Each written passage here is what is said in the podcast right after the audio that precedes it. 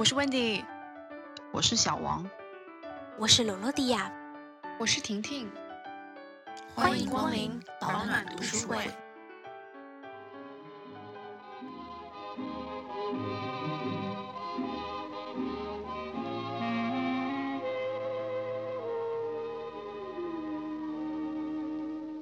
人的一生的命运就如同这个娇滴滴的花朵啊、皮草啊，一草一木，然后被剪下的那一刹那，感觉到痛苦，感觉到挣扎。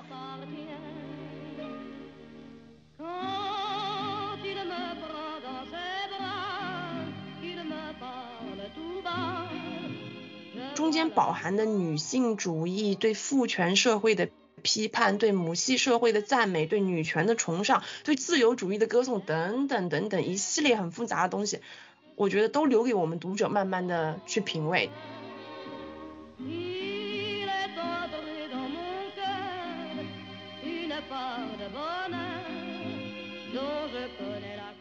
他们通过爱，其实跟身边的这个女性非常自然的构建起了一个母系的社会，那也是对这种男权至上主义的一个响亮耳光。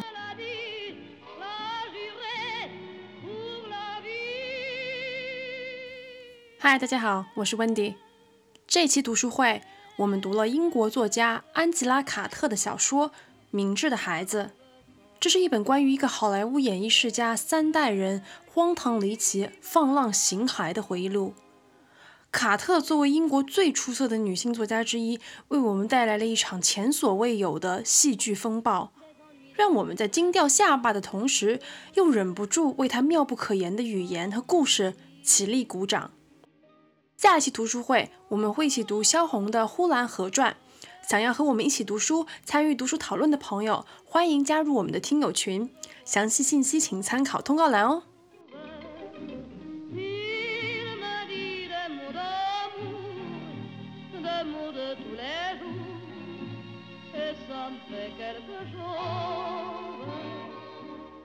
这一期。读书会呢，我们读的是英国女作家安吉拉·卡特的这个《明智的孩子》。这本书讲的是这个一对老年娱乐圈姐妹花吧，她们一家三代非常非常乱的故事啊，也不能说荡气回肠，但确实是这个扣人心弦的故事。安吉拉·卡特这个作家非常的有特色啊，她是一个非常非常以就是特立独行出名的作家。那她因为有一个非常厉害的外号嘛，叫做文学女巫，我也不知道谁取的。就我想问问大家，我们读了这个明智的孩子，你觉得为什么他会得到了一个这么神奇的封号呢？那今天我们就请罗罗迪亚为我们开场一下。我也不知道他有一个非常厉害的外号，女巫吧？这个名字在我心中一般就是童话里面的奇幻人物嘛。就从这本我只读过他《明智的孩子》这一本书，我觉得她是一个极具还是比较极具那种童话色彩的这种女性作家，但是不是我们所感觉到的那种安徒生童话这，它是更偏暗黑系、黑暗系的童话系列。拿这本书来看，《明智的孩子》这本书来看，我觉得它其实就是嗯，很很莎士比亚喜剧的那种那种方式。创造了一个女性莎士比亚喜剧的暗黑童话，所以相比起男性作家来说，他真的是和我们之前读的这个呃爱丽丝门罗啊一样，是站在女性角度去呼吁女性站起来，或者在父权社会中一边写着女性的这种真实的这个生存状况，一边。敢于发声的那种，所以我觉得像他呀，还有波伏娃呀、克莱特啊这些人，都给我一种更直白的感觉，甚至是就是他的故事看起来更简单粗暴一点。我觉得这本书舞台化会比这个电影化更有说服力。就在看他这本书的时候，也觉得他的原著更贴近于这种舞台感，跳跳舞啊、唱唱歌啊，然后这种很戏剧的感觉。我我觉得他笔下的这对双胞胎姐妹对待的人生态度更贴近于我，就是对安吉拉·卡特她自身自身对人生的态度的理解，就是可享受于当下，可放弃于传统，可不顾忌于他人的视野。女性可以更加随心所欲，如鱼得水，大胆的挑战一切事情。然后，嗯，喜剧里面又。带着一些满满的带着忧伤，但是还用喜剧的方式去唱完这个双胞胎姐妹的人生的终曲。所以我觉得这本书其实后劲没有太足，但是非常的耐人寻味。我觉得也是可能是安吉拉的一个特点吧。我看有一个非常好的评论说，如果有一天莎士比亚其实有个妹妹，然后她这个妹妹呢还是一个朋克，这个人就会是安吉拉卡特，这种就是很，我觉得他他说的非常好，确实是这种感觉。然后又想到那个李诞说过一句话，叫做喜剧的内核是悲剧。嗯，对对对对对，也非常适合这个这本书，确实它是一个，你觉得就是好像。玩世不恭啊，或者是怎么样？其实他内心有，他里面有很多很悲伤的元素，这样，就就他不是一个就是纯粹来搞笑来乱的东西，它是一个很有深度的作品，我觉得。我跟冷洛蒂亚一样，我没有看过安吉拉卡特的其他书，这是我第一本安吉拉卡特的书。但是我在翻那个豆瓣的评论的时候，很多人对于这本书的评论都说这本书已经是安吉拉卡特相对温和、充满爱与温情的一本书。我就觉得非常的惊讶，因为这本书所讲的故事尺度之大，场面之淫乱，已经真的是震碎我三观。我觉得，我觉得应该是文盲限制了我的想象力。真的，《明智的孩子》这本书是我读过戏剧性数一数二的书。我觉得这本书也让我感觉就是是作家的个人特色非常鲜明的一本书。首先，它这个故事的设定嘛，就是在伦敦西区混迹的三代演艺世家的家世嘛。然后这个故事非常的荒诞，我读的时候一度觉得好离谱啊！但是不可否认，就是你读到有些小的部分，它又特别的细腻柔软。我其实觉得吧，这本书有很多部分，就是卡特把人类的一一种毫不在意去掩饰的这个脆弱的部分啊，表达的非常的淋漓尽致。他就是用一种这种玩世不恭的文字写的，却是人世间我觉得最痛苦、最心酸的故事。比如对这个原生家庭的挣扎，还有对身份认同的困惑啊，对金钱物质世界的迷失啊，等等等等。我觉得文学女巫这个封号其实还是很妙的，因为卡特就是这么一个离经叛道、孤傲冷漠又略带神秘色彩，但是他又浑身都散发着黑色幽默笑点的这么一个作家。其实回到这部作品本身啊，我觉得如果看他的个人经历啊，以及他所处的这个时代，我们其实可以从他的这本书上的匪夷所思的剧情找到一些线索。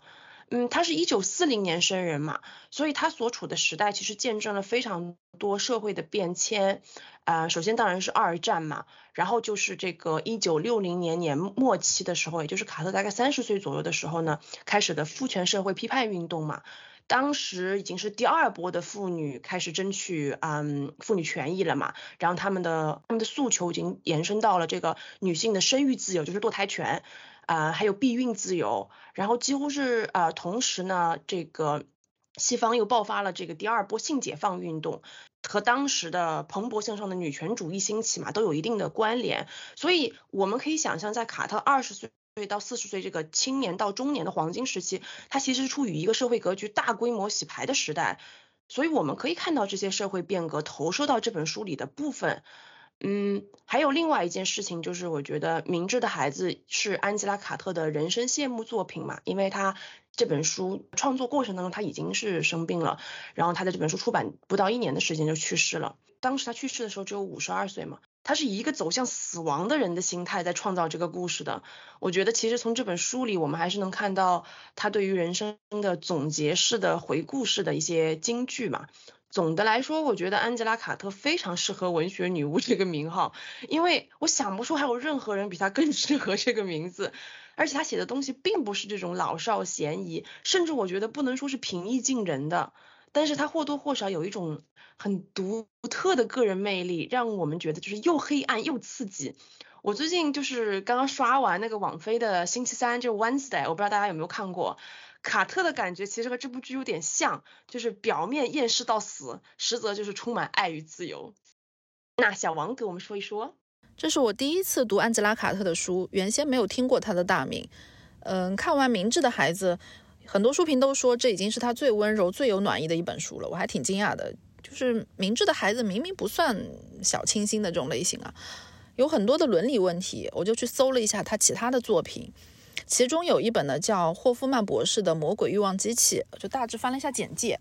惊呆了，就口味之重，真的是绝了。这书要是搁九十年代，估计就是书摊上偷偷卖的那种违禁书本吧。大家呃有兴趣的话，可以去稍微的搜一下。呃，那安吉拉·卡特呢？因为她是一九四零年到一九九二年生人嘛，同时期的作家呢，我所知道的不多，只知道是海明威、三岛由纪夫，呃，这几位。海明威的小说呢，还是比较嗯简练的，表面语言平实，但是寓意比较丰富的这种类型。三岛由纪夫的小说，我就看了一点点的《金阁寺》，因为是大部头，没看得下去，就给我一种比较阴柔的感觉。如果是不同时期比他略早的女作家，那有点印象的就是勃朗特三姐妹、简·奥斯汀这几位了。得益于义务教育，呃，那个时候像《呼啸山庄》啊、《简爱》啊、《傲慢与偏见》啊，是因为是中学的选读名著嘛，也都是大部头，都是比较一板一眼的讲故事，像农场主啊、家庭教师啊之类的，就会显得呃比较的这种正经。那安吉拉·卡特这本《明智的孩子》，说实话，我看的看的很艰难，里面有很多的莎士比亚戏剧以及大量的暗语，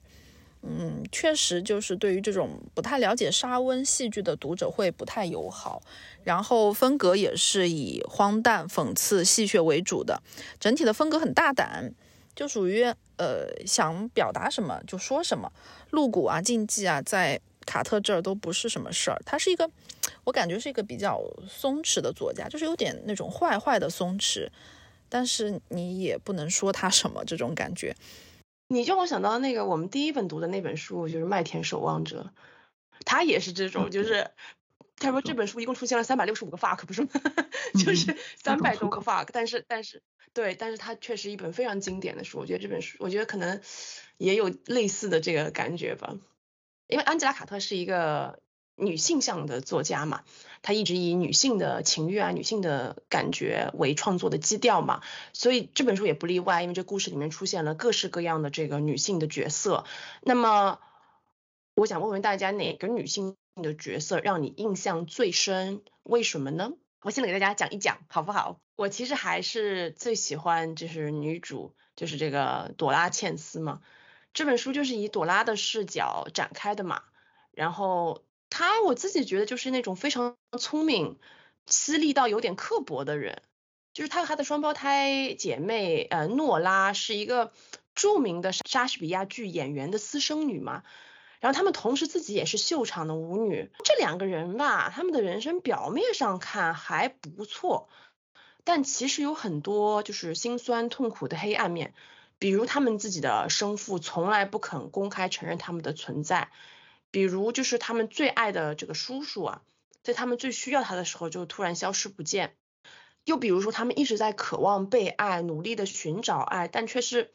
每次都是铩羽而归。嗯，尤其是朵拉，我觉得她总是把事情看得很透彻，有的时候你可以说这个人怎么那么无情啊？比如这个她姐姐就是呃诺拉呃那个恋爱。恋爱脑嘛，和一个意大利人坠入爱河以后，就为他学意大利菜啊，学意大利语啊，然后这个朵拉就一针见血的指出恋爱脑没有好下场。其中有一句金句就是说的是我见识到的爱情越多，对爱情就越没有 好感。结果后来意大利男就真的因为他母亲反对就抛弃了他。所谓就是人间清醒，我觉得嗯就是这个朵拉，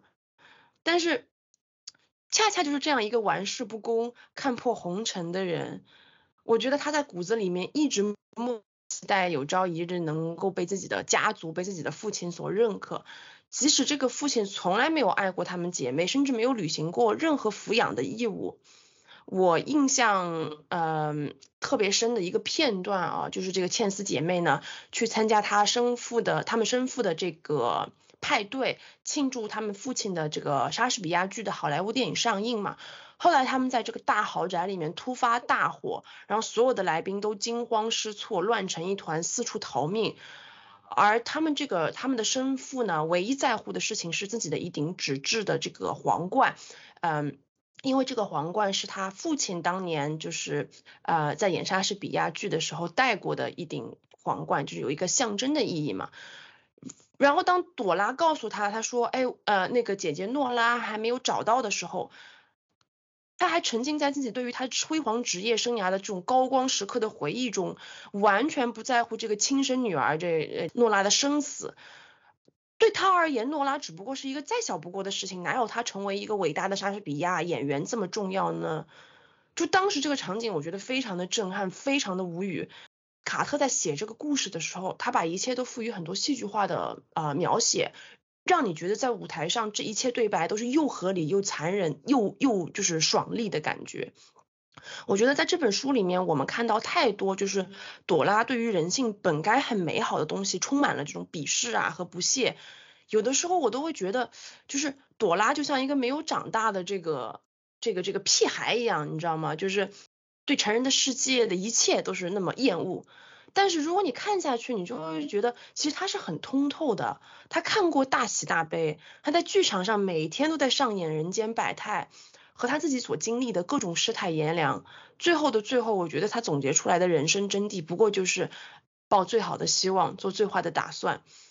嗯，在你还能动的时候，就是快乐的唱歌跳舞吧。就这种悲喜参半、又荒谬又好笑的总结，我觉得正好是出于了像刚才老罗迪亚讲的莎士比亚的晚期的喜剧的一些特点。就是我本人在戏剧方面真的是嗯才疏学浅，特别是莎翁经典系列就读的特别少，几乎是没读过，所以也没有办法在技术上说啊这些东西怎么想想啊，怎么比对。但是这本书。中提到的沙温戏剧确实是书中很重要的一个穿针引线的因素。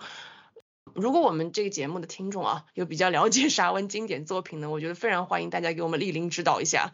总之，这本书里出现形形色色的女生太多了，尤其是中老年女性，她们的人生故事非常的精彩，或者说是三观非常的炸裂。我觉得大家有机会的话还是要自己读一读的。那罗罗迪亚呢？你怎么你怎么觉得？我其实没有特别印象深刻的角色，然后一定要选一个女性角色，我就选他们这个养母阿嬷。然后，因为我觉得在上世纪，你说要做谁的养母，反正也可能因为我就是一直在亚洲长大的吧。然后我觉得是个挺不可思议的事情，而且还是在战乱年代吧。然后就觉得双胞胎对于这个。阿嬷的感情深到根基，可以说这个人就代表自己的家。他们出生，双胞胎的出生本身是说可以算没有家，但是阿嬷自己的那个坚毅的、坚毅的个性就创造了一个，所以我觉得有点有点像那种很勇敢的又当爸又当妈的那种角色。虽然后面有就是有猜测说他是不是生母啊，但是。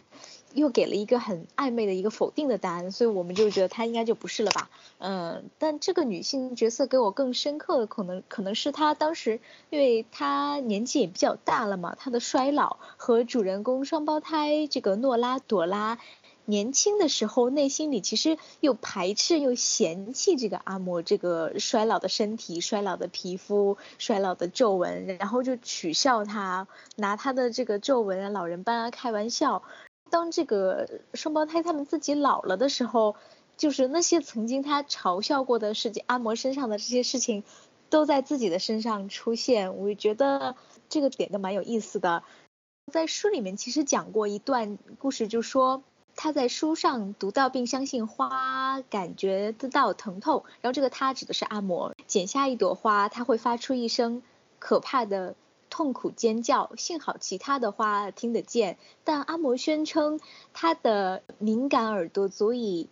捕捉那尖叫的回音。接着是一阵可怕的痉挛，一阵垂死挣扎，一阵呃失僵状态。之后他在路上一碰到花店就改走对接，免得残害他敏感的呃感官和刺伤耳膜。此外，他碰到肉铺啊、皮草店也要回避，因此跟阿嬷一起出门就不得不闪避。嗯，绕道活像穿越战场的三不管地带，我觉得这一段对那个花束的比喻，更像作者借着阿嬷的口口述去讲述女性或者是人性人人的一生的命运，就如同这个娇滴滴的花朵啊、皮草啊，一草一木，然后被剪下的那一刹那，感觉到痛苦，感觉到挣扎，其他人可以听得到。但是阿嬷对这个花店的躲避，其实有时候让我感觉更像是他自己对这个人生这个苦难的逃避。印象深刻不如说，我觉得在这个安吉拉·卡特在这个写作上的这些比喻手法，去描述的非常的细致入微的这些感情，就是回味会比较会比较有味道。他的描述又感觉很很新颖。你如果不是在努力的去细想他这些片段的话，可能又觉得这段文字好像有点多余，但它实际上非常重要。他甚至会去用这些文字去描述了一个人的一个人生态度。我就觉得这这段给我一个非常豁然开朗、发现新大陆的感觉。哎，我同意他的这个比喻很厉害。嗯，卡特的这个比喻非常厉害，他很特别，就是你找不到那种有人这样子比过这件事情。他对很多事情的观察特别的怪，因为他本身工作是一个记者嘛，所以我之前在网上随便乱搜的时候搜过他，就是很多年前在呃大英博物馆有一个安吉拉卡特的特展。就有一份的呃展品是啊明智的孩子手稿以及一些收集资料的一个活页夹吧，就他当时在前期创作的时候在收集的一些东西，他的很多这个这本书里的故事其实来自于很多报纸的新闻，就是非常非常神奇，所以他就是一个可能对生活很有观察性的人，我觉得，所以他的东西才会那么活灵活现又怪里怪气，我觉得。女巫吧，女巫。那小王呢？里面有非常多的女性角色，就是太多了，多到我最后认认真真的看了一遍人物出场顺序表，捋了捋才勉强记得住。光梅切尔·汉泽的正式妻子就有三位。那抛开主角茜丝姐妹不说，印象最深的呢是梅切尔的第一任妻子，就是这个艾夫人，外号轮椅。她其实不是。出场比重最高的，但是人生非常的跌宕起伏。原本是上流家族的小姐，呃，以美貌著称，并且贤淑端庄，跟当时还未称霸舞台的梅齐尔呢是金童玉女的一对。之后又有了一对双胞胎的女儿，但是架不住梅齐尔风流成性，很快又有了第二任妻子艾夫人，就去了老家打理园子，嗯，就是安安静静的过日子。她倒是没有就是被抛弃后的这种怨天怨地，还是。比较安定的采采花，然后把花呢放在前夫巨大的这个画像前，也不知道是依旧爱他，还是在祭奠自己死去的爱情。书里写的好像是说，呃，这个艾夫人很爱梅齐尔的意思，但是我总觉得，嗯，花放在画像面前，就是不像是会对活人做出来的事儿。呃，那后来因为一场意外呢，不知道是他自己摔下楼梯，还是他的双胞胎女儿失手推他下去的，结果就是艾夫人瘫了，只能坐轮椅。那这也是茜丝姐妹叫她叫她轮椅的由来。在茜丝姐妹的养母阿莫去世之后，两姐妹的演艺事业也不是很顺利嘛。她们这时候就想到了艾夫人，因为艾夫人在他们父亲身边的时候，对他们一直都是挺尊重的。后来艾夫人被丈夫和女儿抛弃之后呢，我觉得，嗯。茜丝姐妹对她多多少少是有这么一种同病相怜的感觉，因为辈分上艾夫人是他们俩的继母嘛。那阿莫去世后，呃，善良温柔的艾夫人在不知不觉之中，就是会给他们一种母亲的寄托，所以他们把艾夫人接到自己的家里去赡养她。嗯，在梅齐尔的百岁派对上，他承认了双胞胎女儿的生父不是梅齐尔，而是梅齐尔的这个双胞胎弟弟，呃，也就是这个佩瑞格林。从精神上来说，他站了起来，就是从轮椅变回了艾夫人。艾夫人给我的感觉其实很像是一朵梅花。看到前半部分，你以为她只是一个貌美的富家小姐，只能做一个依附者。但是到后来，就慢慢的发现她就像一朵梅花一样，就命运摧残她，她也没有倒，还是尽力的能怎么样就怎么样。丈夫花心没关系，她也反击，就是 扭头就找了小叔子，嘿嘿。嗯，一百岁生日的时候呢，再送一份大礼给前夫，就是你的五月青青小花蕾，其实是你弟弟的小花蕾。说到这里，还有一个比较巧合的事情，就安琪拉·卡特自己呢，她的生日是五月七号，所以这个五月青青小花蕾，我在想是不是在说她自己？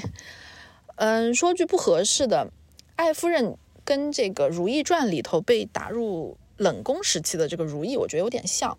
虽然环境比较恶劣，但是依旧保持着一个上流小姐的体面。但同时呢，平淡之下，她也有波涛。诶，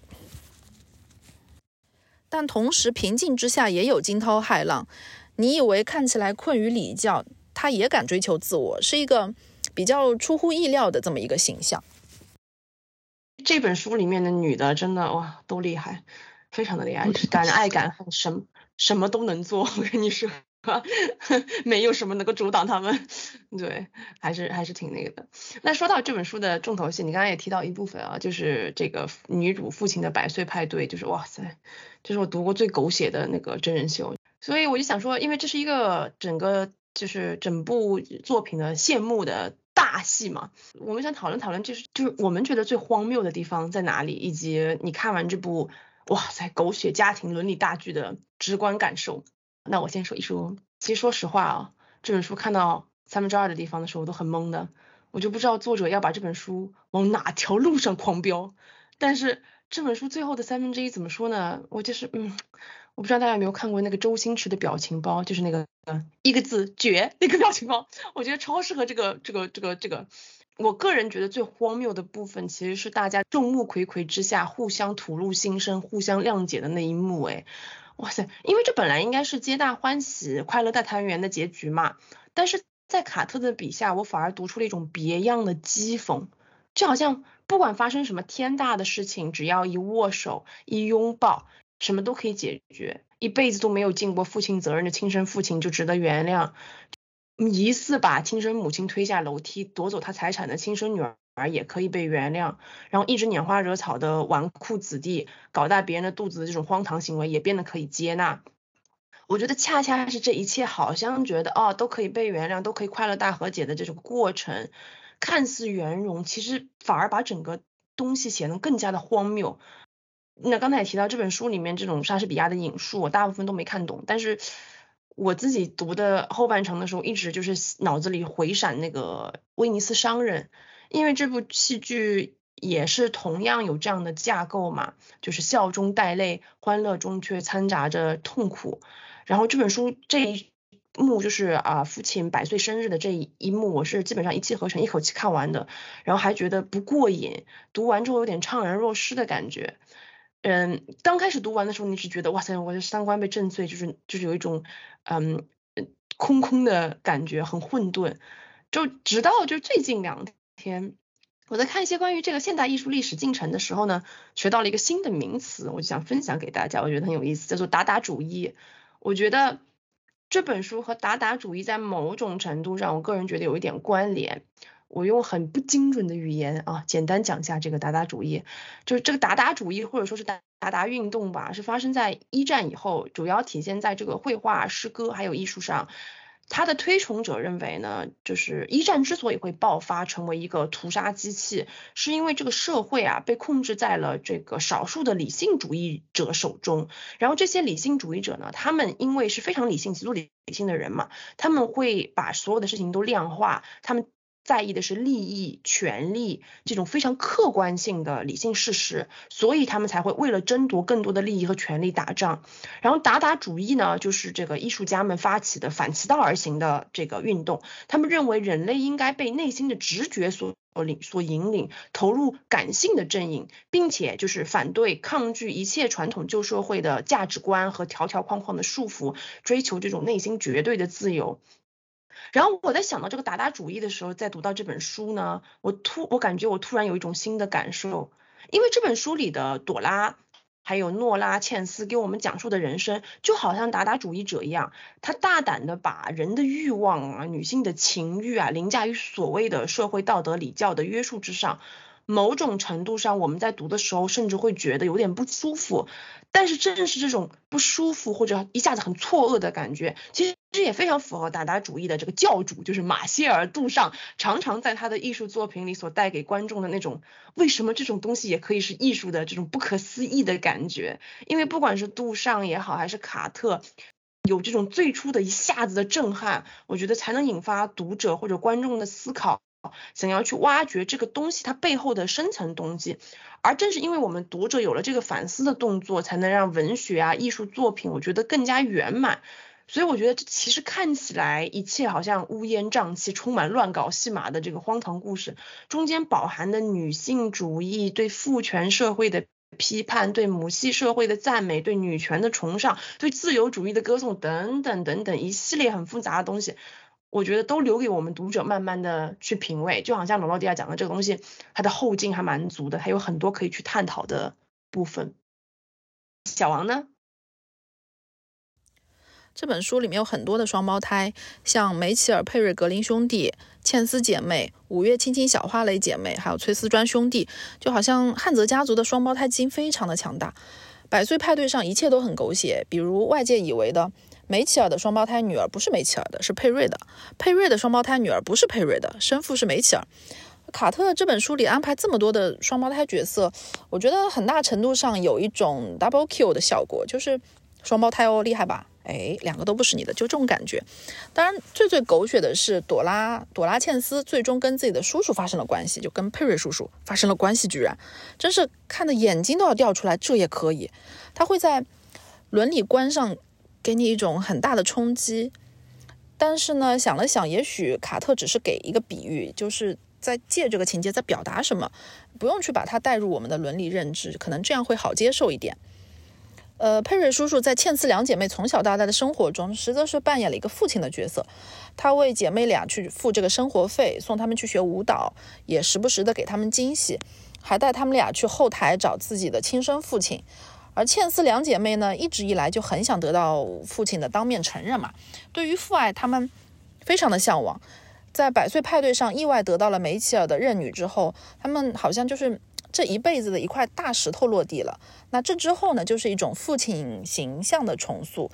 生物学上的父亲承认了他们，生活中的父亲呢，就跟这个亲生父亲的形象并在了一起，也就是眼前的这位佩瑞叔叔。那这一段，我觉得可以看作是，呃，对父爱的一种索取，以及被认可之后的一种释放吧。当然，前提是就一定不要带入我们的伦理观，不然实在太可怕了，真的太可怕了。看完这一场大戏呢，我有一种就是被强行欢乐结局的感觉。虽然说是闹哄哄的这个闹剧终于收场了，但直观感受就是一件华丽的袍子被撕开，然后里面有很多的狮子，然后在那一天，狮子当着大家的面被一个个的捉下来。嗯，这本书里有几个观点我。印象很深刻，我觉得可以体现出一些作者的批判啊，或者是赞扬。就像卡特说：“母亲永远是母亲，因为母亲是一项生理事实，而父亲则是可以转移阵地的流水席。”这就体现了父亲在育儿里面的不负责任和缺席嘛。因为很多母亲是丧偶式育儿的，批判了一部分父亲对于这种自由啊、名利的过度追求而疏于父爱。文中的茜丝姐妹作为私生女。嗯，她们通过爱，其实跟身边的这个女性非常自然地构建起了一个母系的社会，那也是对这种男权至上主义的一个响亮耳光吧？我觉得，还有一句就是，呃，抱最好的希望，做最坏的打算，以及唱歌跳舞多么开心，揭露当时的女性。呃，命运不由自己，然后呢，也是被这个金钱呐、阶级啊所捆绑的那种扶贫感，但是他们依旧是积极向上的，也能在逆境中开出花。双生子是因为莎士比亚非常爱写双生子，他的很多剧作里面都有双生子。呃，追溯原因是因为，据说啊，因为是因为呃，莎士比亚自己的呃小孩，他有一对这个那叫双胞胎龙凤胎，但是他这个龙凤胎的儿子在十一岁的时候不幸染病去世。他的名字大家肯定知道，叫哈姆雷特，但是他的拼法不一样，就是是莎翁自己的一个可能生活上的一个偏好吧，这样子。那罗罗迪亚呢？觉得最最荒谬，应该大家可能都觉得荒谬，就是他这个佩瑞叔叔从从初恋到人生的最终的总结，对于朵拉这个小女生来说，都是这个都是这个大叔。这个佩瑞是，嗯，主人公怎么说？人生中。所有爱过的人的总和吧，有点像恋爱生涯的开始和谢幕，有一种，嗯，安吉拉·卡特特意想要告诉你，我要用这两个人最后的这一段狗血真人秀来告诉你，我是一个反固守规则的人。比如说，七十五岁的七十岁的老太太也可以和百岁的大爷大战。嗯，我们经常说什么年龄要干什么事情，但是在这里我们又看到不。我们要挑战伦理，我们要挑战对年龄的认知，怎么样够狗血吧？这一切最大的根源当然就是流水席的父亲。然后我觉得在文章当然也是刚刚温迪所所说的，我觉得可能是对父亲的这个角色的抨击非常的强烈。尤其这个亲生的父亲，他自己又不不认自己，然后认认的牵属的这个亲生小孩，在最后百岁生日的时候，知道自己不是亲生的，到了百岁了才来认女儿，前面可能都已经，就是女儿可能会被火烧死了，他也不管，他只管他自己脑袋上的王冠。我就觉得这一段让我觉得就是对家庭的抨击也是。比较那个啥，当然最大的根源可能是这个书里面一开始说的，伦敦分为南北，穷人在哪个区域，富人在哪个区域，然后他马上写，大家好，我叫朵拉，欢迎来到错误的一边，就是明明有一个有钱的父亲，有钱有权有势力的父亲，但偏偏没有认自己，结果整个人的人生就在命运的错误的这一边开始一直挣扎。我觉得讲述讲一句荒谬的事情，去批判，呃，常规的去批。批判这个父权社会，或者是将这种社会下的女性赤裸裸的勾勒出来。文中也说到，这个喜剧是发生在别人身上的悲剧，但是主人公可能将自己人生的悲剧努力活成了自己的喜剧加引号，敢于去做自己想爱的，敢于去争取自己想争取的，可能是他最想去表达的事情吧。哦，好深，大家都讲的好深呀，我觉得。我想问大家，你们觉得这个佩瑞到底是个好人还是个不好的人？因为我非常的困惑这本书。我觉得应该是个很油滑的人，也不能说他是真的好人或者是不好的人。我其实对他那个百岁生日突然就是出现那个，我还觉得挺感人的，你知道吗？就那个变蝴蝶那个，我就觉得我就觉得有点感动，怎么办？你知道吗？就是就是你是江飞吗？而且本身这个佩佩叔叔来的时候。本来还是蛮惊喜的嘛，哦，就是因为他失踪了很久了，然后突然出现也没死，你知道吗？就很开心，然后变蝴蝶之类的。结果 结果后面居然两个人挡在一起，就觉得啊，为什么要这样？看这段时候，我以为是不是我看错了，是不是我理解错了？我再看一遍吧。什么？没有理解错，震惊了。刚开始还以为是不是理解错了，然后就越往下看，他就越在告诉你没有错，你没有错，就你想的。这本书叫《明智的孩子》，我们觉得这个安吉拉·卡特是如何在这本书里定义了这个明智的孩子？那谁又是明智的孩子呢？那老罗迪亚先给我们讲一讲不？这本书的主角就是诺拉、朵拉这对双胞胎吧。那整本书都是以他们整个人生贯穿，那这两个人就可能是安吉拉·卡特所赞颂的明智的孩子的标榜，特别庸俗。我觉得这对，嗯，这本书里面最感触最深的是，刚刚大家说这个里面双胞胎超多嘛，我我就想找这个点，就觉得诺拉和朵拉最热爱的是彼此，然后他们找过父亲，也找过母亲，养母离世了，是。但是我觉得这些人其实都没有他们对彼此最重要，就是无论是从小到大都是形影不离的，他们是互相最好的朋友，他们住在一起，还工作在一起，然后甚至还有一个更狗血的一点，就是还可以分享自己所爱的人，那些那些小情人们。但是这些外人。尤其这些小情人，甚至都没有分清楚他们两个谁是谁，互换个香水，互相换互换个身份，他们都都没有发觉，没有察觉到。但是我我觉得，其实对这个，尤其双胞胎姐妹啊，什么是一种非常失礼的行为。有些人比较在意这个事情，就是我其实是姐姐，我其实是妹妹，你们为什么看不出来这种？所以我觉得在这一点上，他们好像也没并没有写出他们特别在意这个事儿，就觉得我觉得他们两个是站在彼此上最重要的一点。还有就是刚刚就说到火灾的那一次，然后我记得很清楚是火灾的那一次。朵拉就很快去找他诺拉，他觉得这个世界上任何事情都没有就是诺拉还活着这一点更重要。这本书里面也写到其他的这些兄弟姐妹嘛，比如说他们的亲生父亲上的五五月小亲亲小姐妹什么的，然后还有他父亲的这个兄弟这些这些人，但是尽管就是这么多姐妹或者是兄弟都没有像诺拉和朵拉这样的关系。虽然就是诺拉和朵拉有着非常不同的性格，一个热切快乐的浪女，是另另一个是这种，呃，无视于现在这种闹剧的那种观光者。我觉得每个人生来于世可能都是一个人来一个人走，但是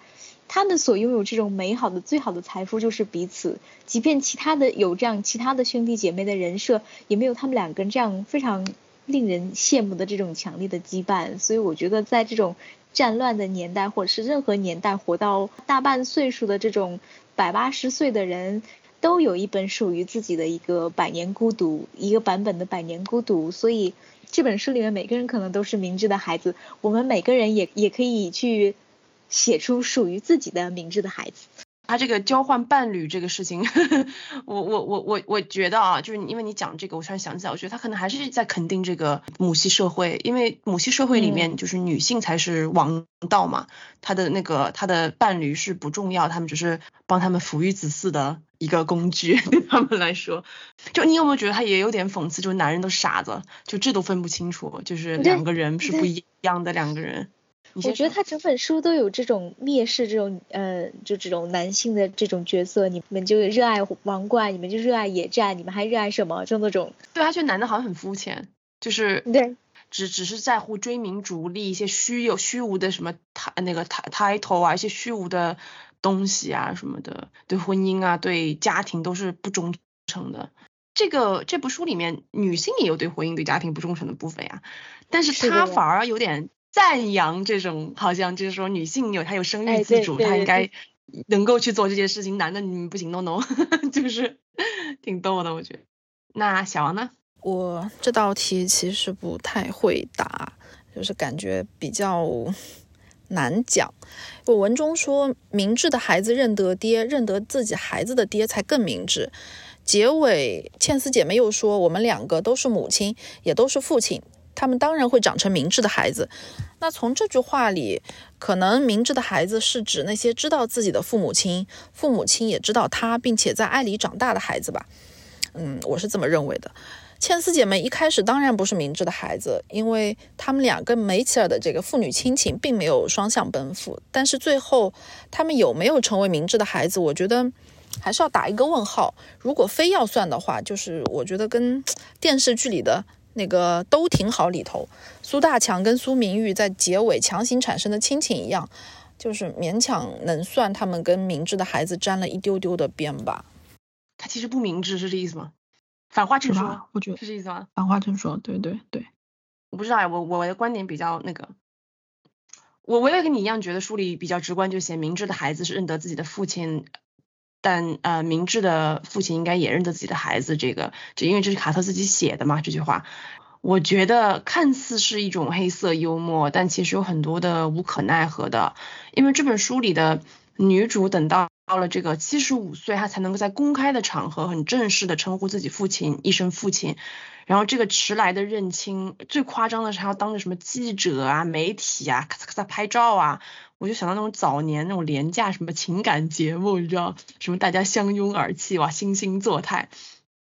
但是这个环节就是我觉得卡特写作中非常迷人的一部分，就他可以用一种呃戏谑到近乎冷漠的口吻啊，去把这种无情的父亲啊、冷漠的兄弟姐妹啊，调侃的讲出来。我觉得我从来没有见过一个作家把人生的这种大起大落，用这么一种玩世不恭、黑色幽默的调调写下来。关键是你读的时候，你还不觉得反感。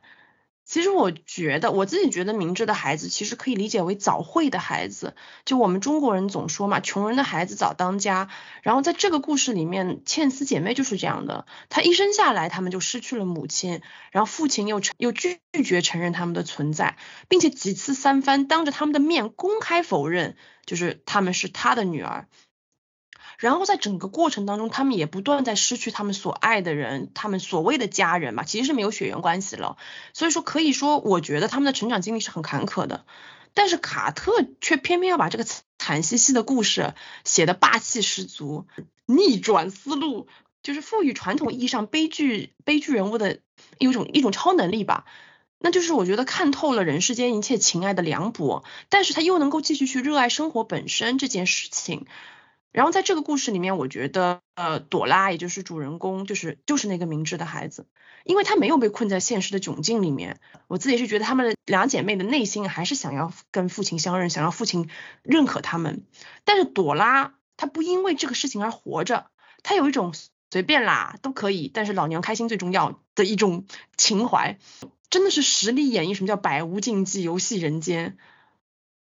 虽然我觉得我们读这本书的时候都有一种哇太荒唐的感觉，但是我们同时又会觉得像朵拉一样的女性是真的具有大智慧、令人羡慕的人生态度的。不管这个东西啊在现实生活里面可不可取，但是安吉拉·卡特的这本《明智的孩子》确实是结结实实给我上一课，就是其实你要想恣意妄为这件事情，并不是孩子的特权。我觉得，我觉得任何一个成年人都可以假装成不懂事的孩子，只想要。唱歌跳舞，简单快乐的人生，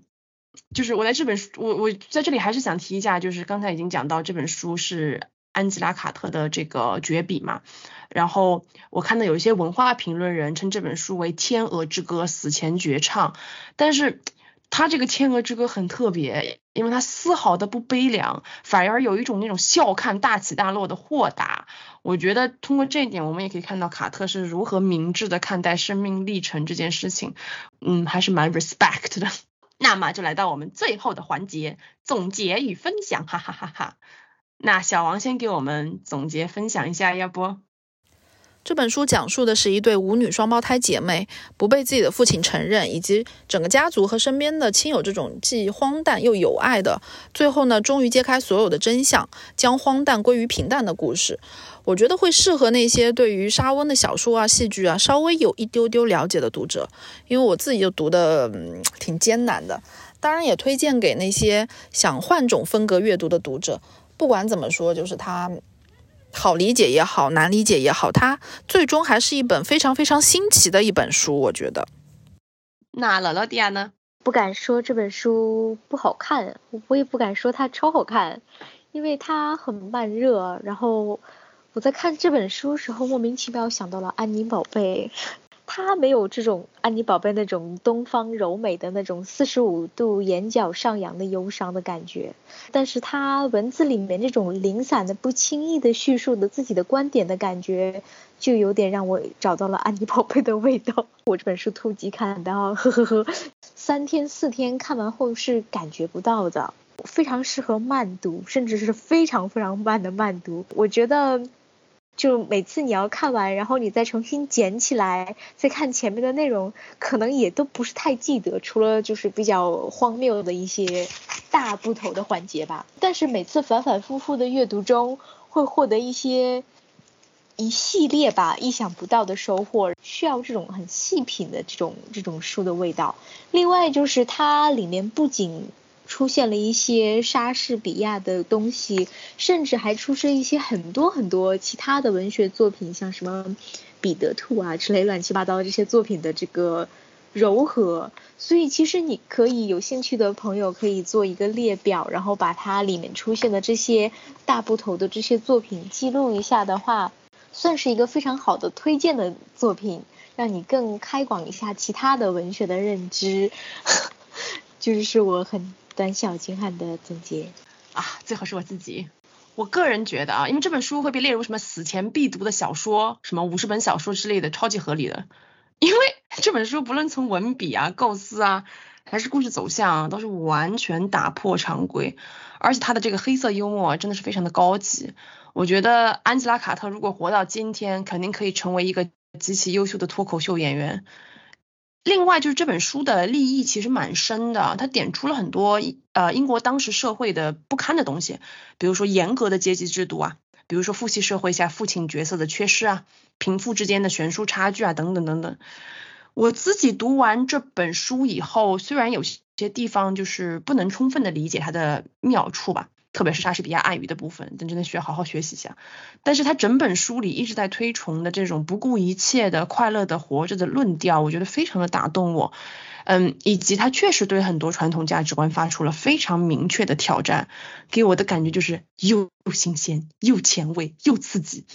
我我会推荐给就是想要了解更多关于女性主义啊作家的读者吧，或者就像小王讲的那个是喜欢莎士比亚戏剧啊。舞台剧感兴趣的人，因为这本书的戏剧张力非常的巨大，遣词造句又精妙绝伦。就很值得一读。有一个有趣的小资讯，我昨天看到，分享给大家吧。就是一九九二年安吉拉·卡特过世的那一年呢，全英国有大概四十多个文学博士上交了研究卡特文学的博士论文选题，就足见卡特在专业人士心中的崇高地位。要知道，这个英语文学博士啊，就是每年其实是很少的，就是在英国的话，每年入学的人数可能就百来号人吧，所以也就是有一半的人 想要研究安吉拉·卡特文学。作为这个博士的论文命题，就可见他的厉害之处。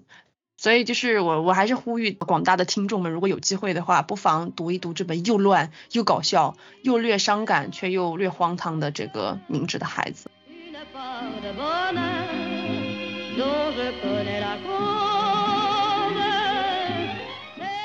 这一期的节目就到这里啦，非常感谢你的耐心收听。希望这一期的节目有让你会心一笑。如果喜欢我们的节目，请关注我们的频道，在小宇宙、苹果 Podcast、喜马拉雅和网易云音乐搜索“保暖读书会”就可以找到我们啦。